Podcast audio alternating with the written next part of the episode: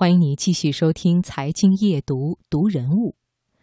法国著名摄影师马克·吕布八月三十日去世，享年九十三岁。他所拍摄的很多照片都是二十世纪的时代缩影，而在这其中，尤其以来自东方的大量摄影报道著称。上世纪五十年代，马克·吕布是第一批进入中国拍摄的欧洲摄影师。此后，他造访中国多达二十多次。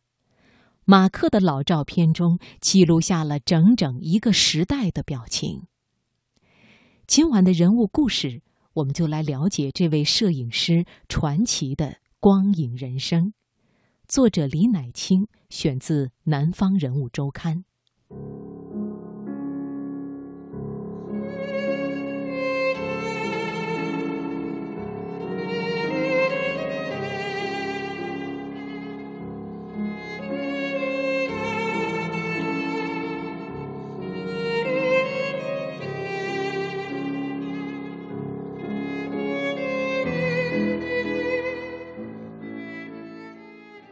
马克一九二三年六月生于里昂，是家里的第五个孩子。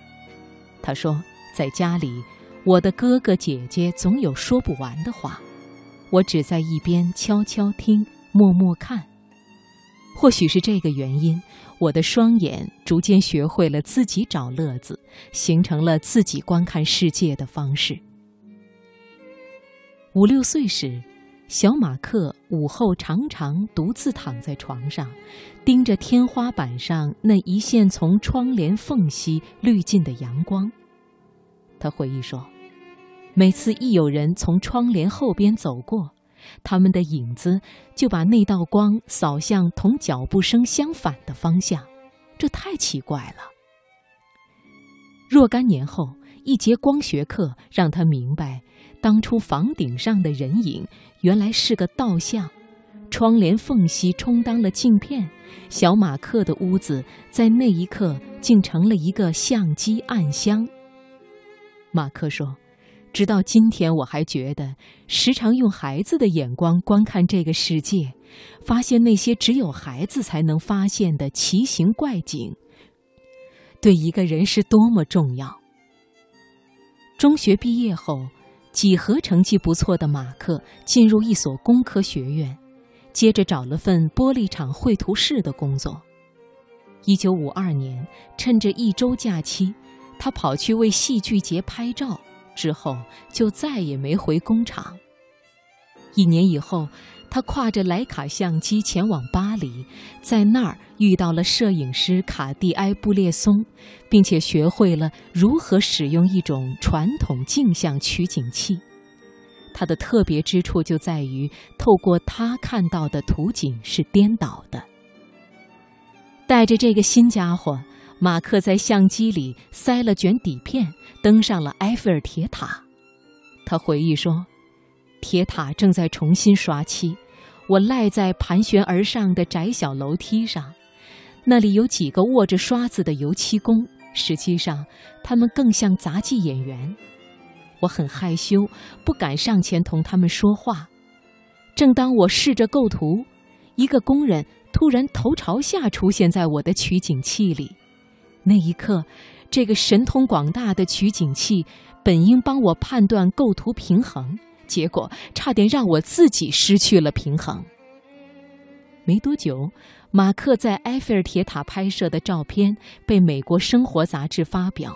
凭着这张门票，马克加入了大名鼎鼎的马格南图片社。而马克·吕布之所以被很多中国人所熟知，是因为他曾经先后二十几次来到中国。中国的年轻摄影家们习惯昵称他为“老马克”。一九九零年代，马克与肖全、吴嘉林、杨延康等摄影师成为忘年挚友，其中来自云南的吴嘉林更是借由马克的推荐登上了国际摄影舞台。马克说：“中国摄影师应该积极吸取传统文化的精髓。”而不是受一些西方蹩脚摄影师的影响，要用镜头把中国传统的美与真实传递给世界。马克说：“我非常热爱东方，这种热爱远远超过我们的城市或者我们成长的家乡。我们总是被不同的东西所吸引。”作为摄影师，马克始终用镜头和胶片展示着人间的美好。然而，很少有人知道马克的家庭生活却充满艰辛。一九八一年十月四日，五十八岁的马克与妻子卡特琳娜生下女儿克莱芒斯。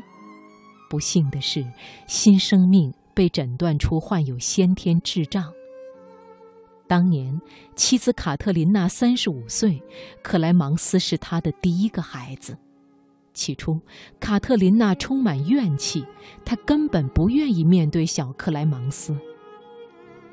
为了消解妻子的痛苦，马克带着她重回当年去过的吴哥。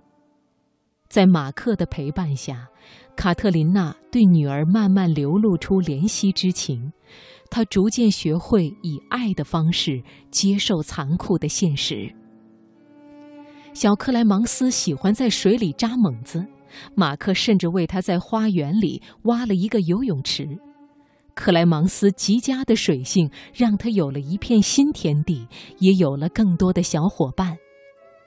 在马克温情脉脉的家庭胶片里，克莱芒斯的脸蛋儿清晰细腻，她是那么健康、饱满、美丽。母女相处的欢悦时光更是令人动容。克莱芒斯二十二岁时，卡特琳娜写下“有我你别怕”一书，如实记录了智障女儿别样的成长经历以及为人母的心境变化。她在书中写道：“你的出生是一道伤。”而我们俩终于成功的筑起了一道爱之墙，来抵御最初的恐慌。书本扉页的题字平淡而温暖，献给陪伴我度过生命中每一秒的马克。是啊，马克是妻子和女儿生命中不可缺少的光芒。而这个利用光影展现世界的摄影大师，也曾经这样说道：“如果没有光，就没有植物，没有花，世界不复存在，也不会有摄影。摄影，就是光。”